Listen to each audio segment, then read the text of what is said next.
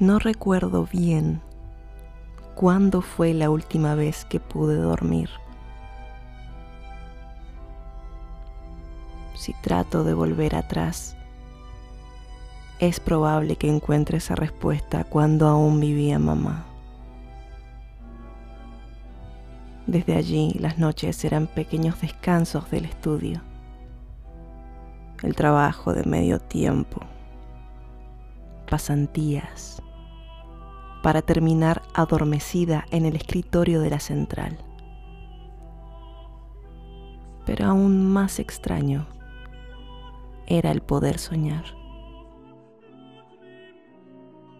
tener memoria de ello entonces, una parte del cerebro entendió que el volver a mi infancia de forma tan idílica era obra del pañuelo que alcanzaron a frotarme por la boca al mismo tiempo que pateaba desesperadamente al invisible hombre que intentaba atar mis piernas.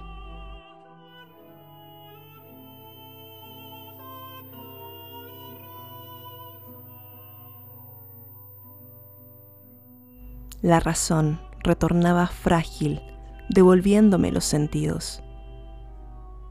En principio el zumbido del oído. Lo segundo, el dolor corporal.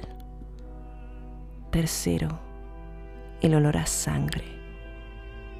Y por último, la apertura de los ojos a una sola luz que alumbraba el microespacio que tenía donde me encontraba atada y sentada con una cinta en la mandíbula.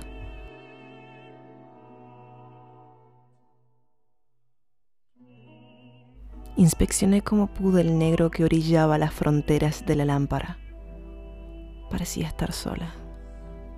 No había ventanas, en cambio sí un ducto de ventilación que largaba una pequeña ventolina por la espalda. Temía que esto sucedería, teniendo en cuenta que a pesar de que no estábamos ni a kilómetros de encontrar una pista sólida, nos acercábamos con paso firme y determinado.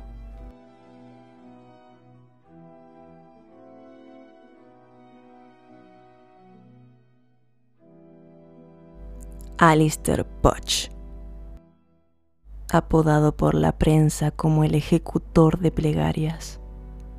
Nos había costado un presupuesto elevado, no solo contando con lo ya gastado por su búsqueda, sino que varios colegas encontraron muerte intentando ubicar su paradero. Su letalidad era impresionante. Y a mi pesar, estaba quizás por encontrar el mismo destino en este lugar.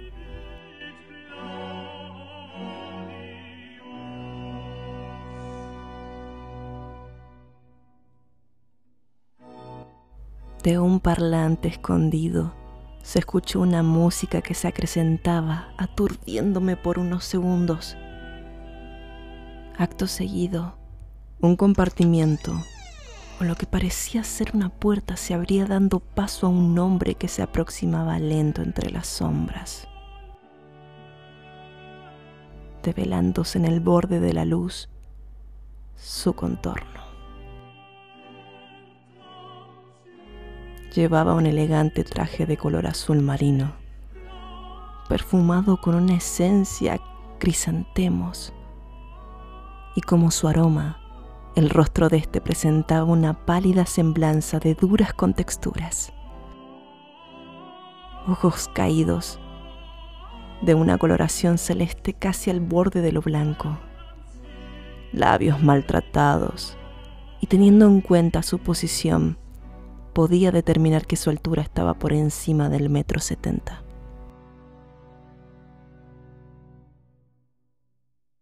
Sonrió sin ánimos para ser complaciente. Se notaba una educación en sus movimientos que me hacía sentir escalofríos. En ese instante comenzó a hablar. Bienvenida a mi refugio, señorita Simone. Espero que la estadía en mis instalaciones sea de su agrado.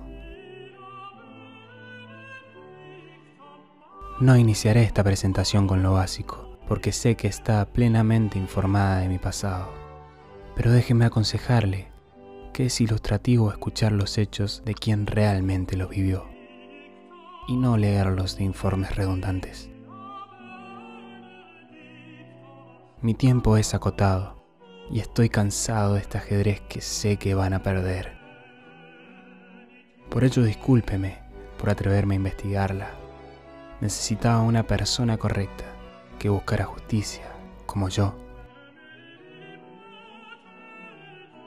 Sus antecedentes muestran cuán dura fue su niñez, perder a su madre, vivir con el bastardo de su progenitor, que la golpeaba luego de beber cada noche, los obstáculos de una rutina meritocrática que la llevaron al esfuerzo exhaustivo por ganarse su puesto. En un mundo de hombres que desprecian hasta el último mechón de su cabello.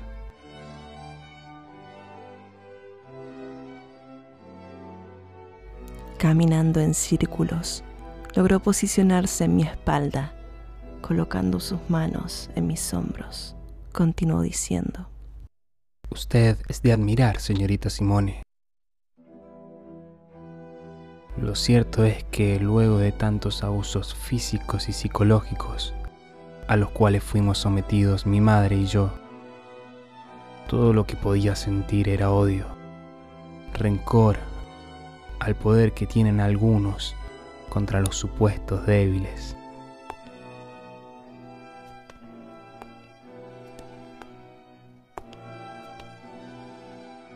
Por supuesto, al momento en que mi padre optó por quitarme la dignidad, asesinar a la única razón que tenía para vivir, y luego despojarme de toda masculinidad, sometiéndome a las torturas de sus amigos y de él, poder ser guiado a la luz, no era parte del plan de Dios.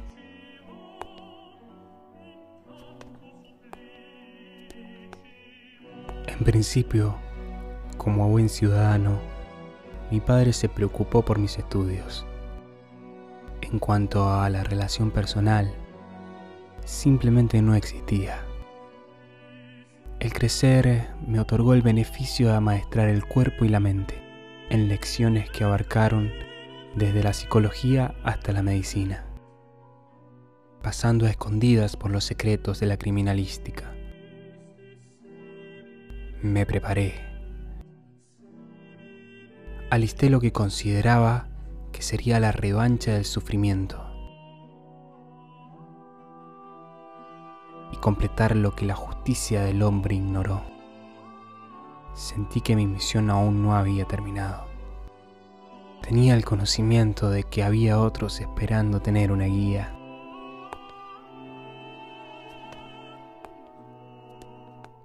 Como ser religioso, lo divino me fue inculcado desde el vientre materno.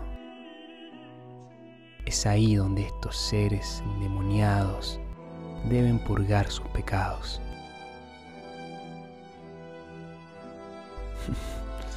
Muchos en su nombre han realizado barbaridades. Uno más que encubra sus delirios en tal estupidez no hace la diferencia. Prendió desde el control que sacó de su bolsillo un televisor de pantalla plana en la pared para proseguir.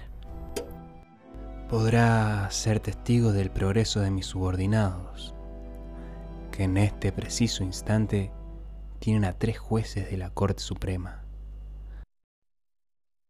¿Puede creer que estaban todos reunidos disfrutando de su exitoso negocio de trata de blancas?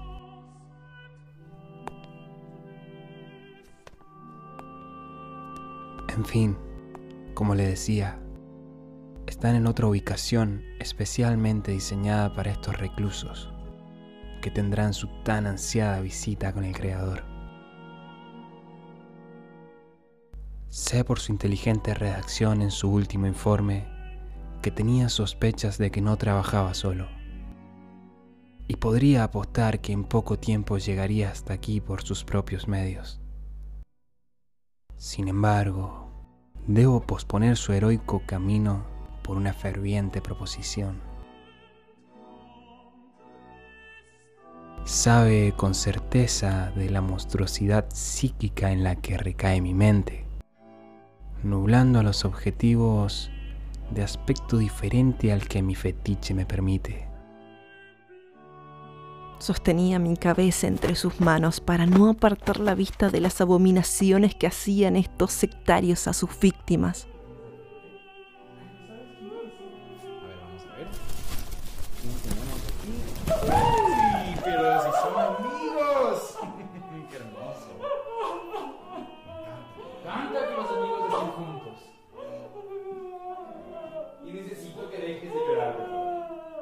Antes de que pudiera darme cuenta, sacó rápidamente la cinta de mis labios, dejándome vomitar en el balde que se encontraba en el piso. Eres exactamente igual a ellos. No podía contener las lágrimas que brotaban de mis mejillas. Estás demente. Limpió con su pañuelo los restos de bilis que aún estaban depositados en mis mejillas para decir, Lo sé. Es la razón por la que usted está aquí.